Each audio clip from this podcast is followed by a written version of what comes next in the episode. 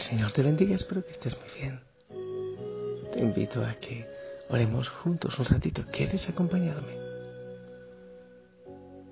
Bueno, somos algunos, creo que algunos millones. Así que vamos a unirnos en este ratito para darle gracias al Señor por tantas maravillas que nos ha regalado hoy. Espero que te hayas dado cuenta de ello. Oh, gracias Señor. Gracias. Gracias por este día y por el descanso que ya llega. Por tu abrazo, por tu paz. Aún, Señor, gracias por las dificultades. En ellas aprendemos también. Por este cansancio. Oh, Señor. Recuerdo en este momento aquello de Job. Después de todo su sufrimiento, después de todo lo que le dicen sus amigos, hey, ¿qué habrás hecho de malo? Él se revela y él dice, yo sé que mi Salvador vive. Ese es el grito de esperanza que debemos pegar cuando veamos que no hay salida, cuando el agua esté hasta el cuello. Yo sé que mi Salvador vive. En Él tengo puesta mi esperanza. Espero que hayas vivido bien el día sin tanta prisa, aquietándote en silencio, disfrutando. Ahora vivimos una vida muy virtual todo es global, todo es rápido. Hasta las relaciones son rápidas. Precisamente con respecto a esto, yo quiero invitarte eh, a escuchar una historia que estoy seguro nos enseñará mucho para descansar. Mañana amanecer con un proyecto diferente. Vamos a hablar de la vida así rápida que llevamos, la vida sin sentido. Sí, es sin sentido. Cierto día, entré apurado y con mucho apetito a un restaurante. Escogí una mesa bien alejada eh, de todo el movimiento, porque quería aprovechar los pocos minutos que tenía ese día, utilizarlos para comer y concretar algunas ideas de programación de un sistema que estaba desarrollando. Además, tenía ganas de planear mis vacaciones, que desde hace mucho tiempo no sé lo que son.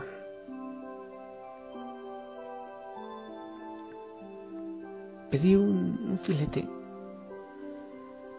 con alcaparras en mantequilla, ensalada con jugo de naranja, pues al final hambre es hambre y régimen es régimen, ¿no? Abrí mi, mi iPad y al mismo instante me llevé un susto con aquella voz bajita detrás de mí. Señor, ¿me da unas monedas? No tengo pequeño. Solo una monedita para comprar un pan. Está bien, yo te compro el pan. Para variar, mi casilla de correos estaba llena de mails. Quedé distraído leyendo poesías, lindos mensajes, riendo de esas locas bromas. Ah, esa música me llevaba a Londres recordando un hermoso tiempo pasado. Señor, que le pongan al pan mantequilla y queso también. Ahí me di cuenta que el pequeño estaba a mi lado todavía. Ok, pero después me dejas trabajar. Estoy muy ocupado, ¿de acuerdo? Llegó mi comida y con ella la realidad. Hago el pedido del pequeño y el mesero me pregunta si quiere que el niño sea retirado. mi cargo de conciencia me impide tomar una decisión y digo, no, todo está bien. lo que se quede. Traiga el pan y una comida decente para él. Entonces el niño se sentó frente a mí y preguntó, Señor, ¿qué está haciendo? Estoy leyendo mis mails. ¿Y qué son mails? Son mensajes electrónicos enviados por personas vía Internet. Sabía que él no iría a entender nada. Y para evitar mayores cuestionamientos dije, es como si fuese una carta, solo que se envía por Internet. Señor, ¿usted tiene Internet? Sí tengo. Es esencial en el mundo actual. ¿Y qué es Internet? Es un lugar en la computadora donde podemos ver y oír muchas cosas, noticias, música, conocer personas, leer, escribir, soñar, trabajar, aprender. Tiene todo, pero en un mundo virtual. ¿Y qué es virtual? Decido dar una explicación simplificada, con la certeza de que él poco va a entender. Y me voy a librar él para comer mi almuerzo sin culpa. Virtual, le dije, es un lugar que imaginamos, algo que no podemos tocar, tampoco alcanzar. Un lugar en el que creamos un montón de cosas que nos gustaría hacer. Creamos nuestras fantasías, transformamos el mundo en casi como quisiéramos que fuese. Qué bueno, me gustó, dijo él. Pequeño, ¿entendiste lo que es virtual? Sí, señor. Yo también vivo en este mundo virtual. ¿Y tú tienes computadora? Le pregunté. Contestó no. Pero mi mundo también es de ese estilo. Virtual que usted dice. Mi madre pasa todo el día afuera. Llega muy tarde y casi nunca la veo. Yo paso cuidando a mi hermano pequeño que vive llorando de hambre y le doy agua para que él piense que es sopa. Mi hermana mayor sale todo el día, dice que va a vender su cuerpo, pero yo no entiendo, pues ella vuelve siempre con su cuerpo. Mi padre está en la cárcel hace mucho tiempo. Y yo siempre imagino a toda la familia junta en casa.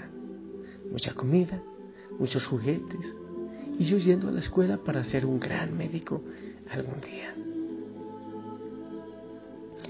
Señor, ¿esto no es virtual lo que yo vivo? Cerré mi iPad, no antes de que mis lágrimas cayeran sobre el teclado.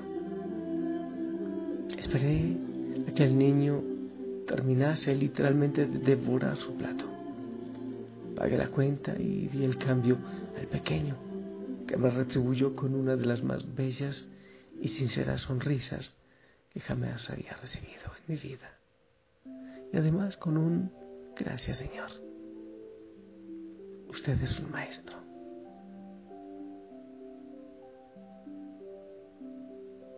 Ahí, en ese instante, tuve la mayor prueba de virtualismo insensato en que vivimos todos los días. En cuanto a la cruel realidad rodeada de verdad, y hacemos de cuenta que no la percibimos. Parece que nada existe. Hace que la historia, pero yo también veo eso todo el tiempo. Pequeñitos que viven en esa virtualidad, en ese mundo pequeño, donde sueñan aquello que muchas veces saben que no podrán alcanzar. Gente con hambre, gente sola, gente triste.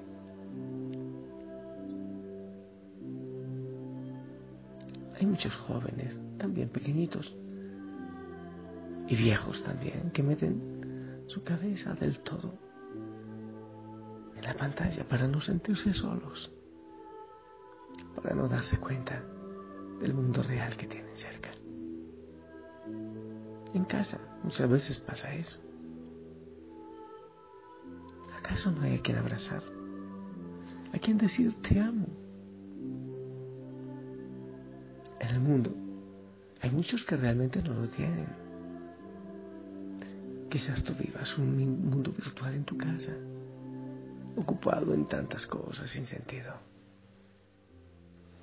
pudiendo aprovechar todas las maravillas que tienes cerca y que quizás después ya no tengas.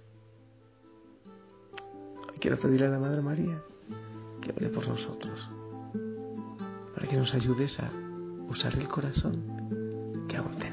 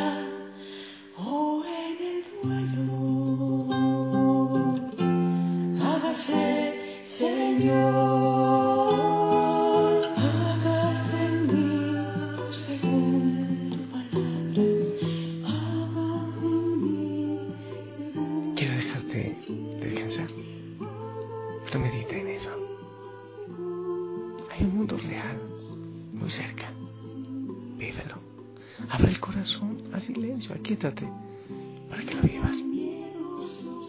En casa mismo. Yo te bendigo. Te envío mi abrazo fuerte, abrazo de gol. En el nombre del Padre, del Hijo, del Espíritu Santo. Amén. Esperamos tu bendición.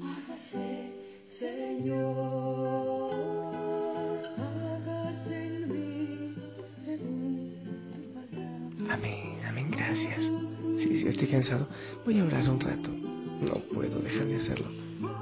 Me encanta. Y luego una ducha y a descansar. Y si el Señor lo permite, nos escuchamos mañana.